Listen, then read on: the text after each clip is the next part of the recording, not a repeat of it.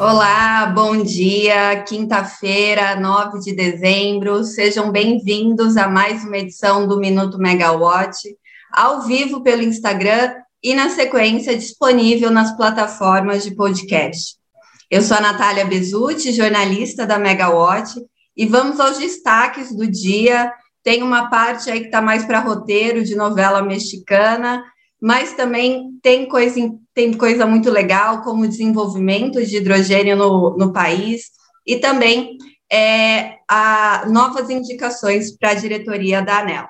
Vamos começar, então, para esse roteiro de, de novela, que é o entre e sai de processos em, votação, em votação no setor, começando pelo que não foi votado ontem, que a expectativa era que o TCU votasse o processo relativo à privatização da Eletrobras. A, o processo saiu da pauta do tribunal pouco, pouco menos de uma hora antes da reunião começar, e o Rodrigo Polito falou com o relator do processo, o ministro Haroldo Cedras, que justificou que a retirada ocorreu por manifestações que o TCU recebeu no final da manhã, tanto do Poder Executivo quanto da sociedade brasileira. A expectativa agora é que ele entre para a pauta da próxima semana, na quarta-feira, para votação. Vamos lembrar que no, na, no parecer inicial do TCU foram apontadas falhas na precificação de energia, que alcançam um valor absoluto de 16,2 bilhões. Eu não vou detalhar muito isso, que ontem o Rodrigo Polito fez muito bem, né, esse detalhamento no minuto, mas é, vale lembrar também que é, quando a gente olha o efeito líquido, ele acaba sendo da ordem de 5 bilhões, né, não esses 16. Por quê? Porque 5 bilhões são erros, é, segundo o TCU, que sobreavaliaram a companhia, enquanto aproximadamente 10 bilhões são de ajustes para cima do preço da avaliação da, dos ativos da Eletrobras. Bom, já o PL 1917, que também saiu da, da pauta do parecer, é, da votação do parecer do deputado relator do processo, Edio Lopes, isso tem acontecido semanalmente, né? O processo entra na pauta e acaba saindo. Agora ficou para a próxima terça-feira, não foi votado na pauta de ontem. É, e o que a gente tem apurado, né, com o mercado, com as fontes é, da Câmara, é que essa votação não tenha acontecido justamente pelos conflitos com o projeto 414. Ambos tratam da modernização do setor, mas o, o mercado, o setor de energia e o próprio Ministério acreditam que o 414 é um, é um projeto mais moderno, né, mais atualizado do que o 1917. Além disso, ele prevê um tempo menor de abertura do mercado do que o 19 e 17, né, que é de 72 meses. Então, por isso, segundo as fontes com, com as quais a gente tem conversado, o 19 e 17 não está não tá tendo seu parecer votado pela comissão da Câmara que analisa o projeto.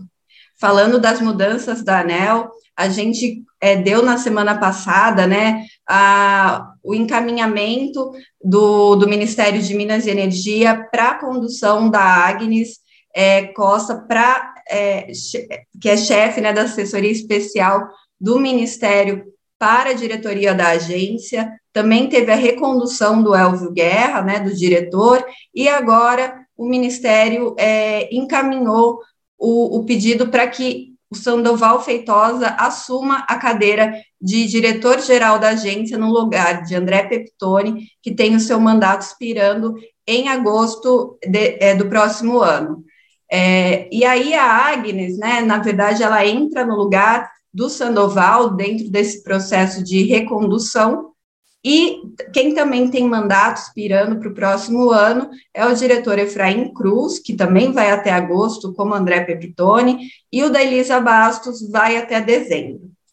Falando de hidrogênio verde agora, ontem o governador do Ceará, Camilo Santana, assinou o 13º memorando de entendimento para a produção de hidrogênio verde no estado. O Ceará está tentando formar um hub de hidrogênio verde no complexo portuário de Pecém. Ontem, o memorando foi assinado com a Total Eren, né, que é uma petroleira aí muito conhecida do setor. Também houve um memorando de entendimento com a empresa de energia solar, a Ingenostrum, para a construção de dois parques solares fotovoltaicos e os dois memorandos somam investimentos para o Estado de 7,6 bilhões de investimentos. Então, é, o Ceará tentando se, se tornar protagonista na cadeia de hidrogênio verde. Obviamente, essas plantas fotovoltaicas querem co colaborar com isso, né, para que o hidrogênio seja, seja verde. Então, a, a produção de energia vai resultar nisso. Ontem também foi dia de Furnas inaugurar sua planta de estudos de geração de hidrogênio nas instalações da hidrelétrica de Tumbiara, que fica na divisa de Minas Gerais e Goiás. Numa primeira etapa, essa planta que está sendo instalada, que tem capacidade de produzir mil quilowatts pico, é, vai ter 200 quilowatts provenientes de placas flutuantes solares fotovoltaicas e 800 quilowatts pico de placas instaladas no solo. Segundo a empresa, a hidrelétrica Tumbiara foi escolhida né, entre os ativos de Furnas por, pelo reservatório ter as, as condições necessárias para instalação de placas flutuantes.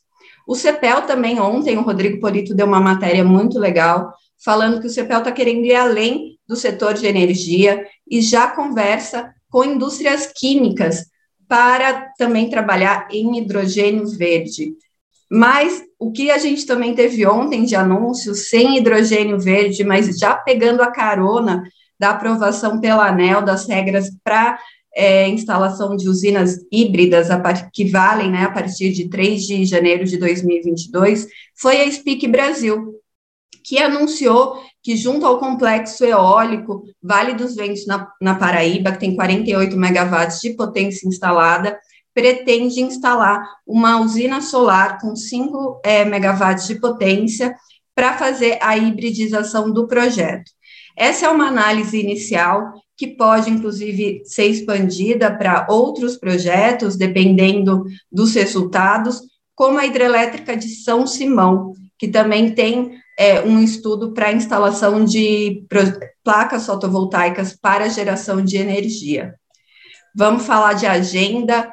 Hoje, às duas e meia, o Conselho Nacional de Política Energética, o CNPE, vai estar reunido novamente e, segundo apurou o colega Rodrigo Polito, que não está aqui, mas trabalhou na apuração, a pauta vai ser petróleo. A última reunião do CNPE, em novembro, acabou durando uma semana e o resultado foi a redução, né, a manutenção da redução do, do biodiesel em 10%, né, da mistura, para todo o ano de 2022, e agora o foco da pauta deve ser o petróleo.